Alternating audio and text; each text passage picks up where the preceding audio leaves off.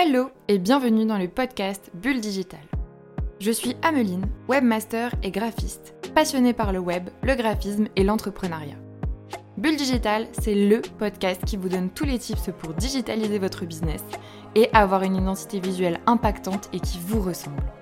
Du site web à l'identité visuelle, du graphisme à la technique, avec mes invités ou en solo, nous verrons ensemble toutes les petites astuces que vous pourrez mettre en place pour améliorer votre visibilité et votre crédibilité auprès de vos futurs clients, afin de vous mettre en avant vous, vos produits et vos services, dans le but de développer la communication digitale de votre business.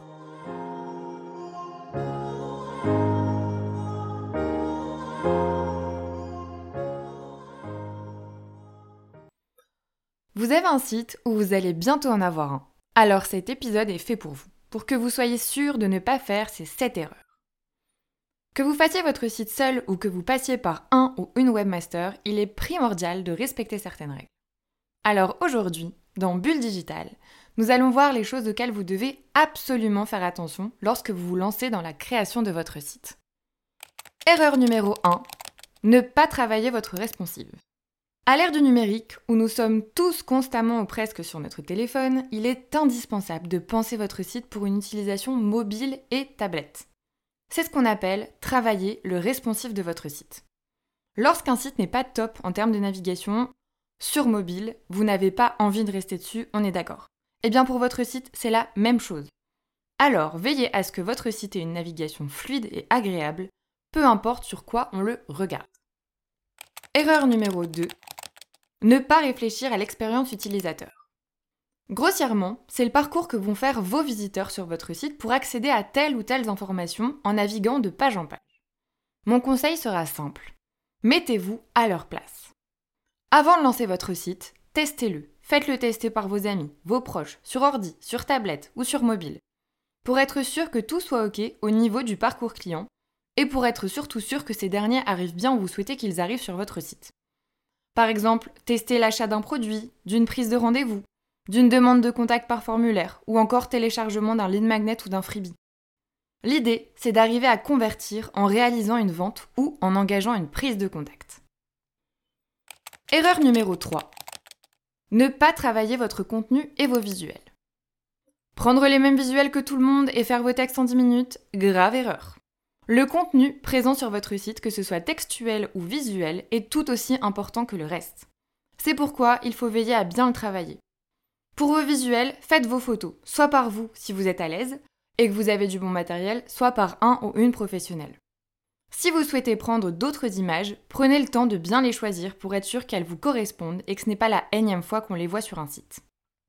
Côté texte, si vous n'êtes pas l'âme d'un littéraire ou si vous détestez ça, déléguez. Prenez contact avec un ou une rédactrice web qui saura vous mettre vous, vos services et vos produits en valeur. Ce qui n'est pas chose facile, comme on dit, chacun son métier. Erreur numéro 4. Ne pas mettre à jour votre site. Pour les propriétaires de sites Wix ou Shopify, par exemple, vous pouvez skipper cette étape. Il est surtout important de mettre à jour les sites dits open source, c'est-à-dire que vous êtes entièrement propriétaire de votre site car celui-ci est hébergé sur votre propre serveur. Par exemple via Yonos, OVH ou Infomaniac. Contrairement à une solution SaaS, telle que Wix ou Shopify, qui sont auto-hébergés par leurs créateurs. Lorsqu'on a un site type WordPress, WooCommerce ou PrestaShop, il est essentiel de les mettre à jour.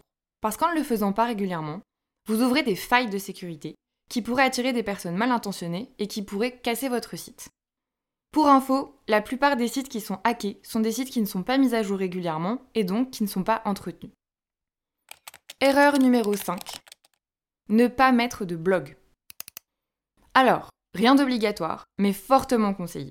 Car avoir un blog sur votre site va permettre de l'alimenter régulièrement, de générer du trafic et d'optimiser votre référencement naturel.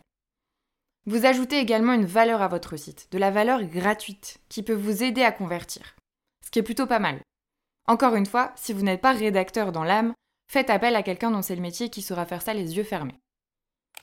Erreur numéro 6. Ne pas mettre de lead magnet ou de freebie. Tout comme le blog, il n'est pas obligatoire mais fortement recommandé. Pourquoi? Car en général, on télécharge un lead magnet ou un freebie en échange d'une adresse mail. Ces adresses mail, elles vont vous permettre de construire votre base de données, qui pourra vous être utile si vous faites une newsletter par exemple ou une offre de lancement. De plus, vous offrez du contenu gratuit à quelqu'un qui en a besoin. Et ce besoin pourra potentiellement se transformer en vente si la personne qui télécharge votre lead magnet ou freebie est convaincue de la valeur de celui-ci. C'est pourquoi, si vous faites un lead magnet, assurez-vous que celui-ci soit vraiment utile et pertinent, et qu'il réponde à un besoin. Erreur numéro 7. Ne pas rendre accessible la prise de contact. Clou du spectacle, amenez à la prise de contact. Mettez des liens qui amènent à votre formulaire de contact ou votre module de prise de rendez-vous.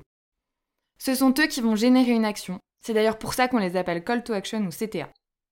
Vous pouvez par exemple les placer en bas de vos pages en rajoutant une petite section de rappel qui amènera à vous contacter. Et voilà pour ces 7 erreurs à ne pas faire sur votre site. J'espère que ces conseils vous auront été utiles et que vous aurez envie de vous lancer dans l'optimisation de votre site ou dans sa création.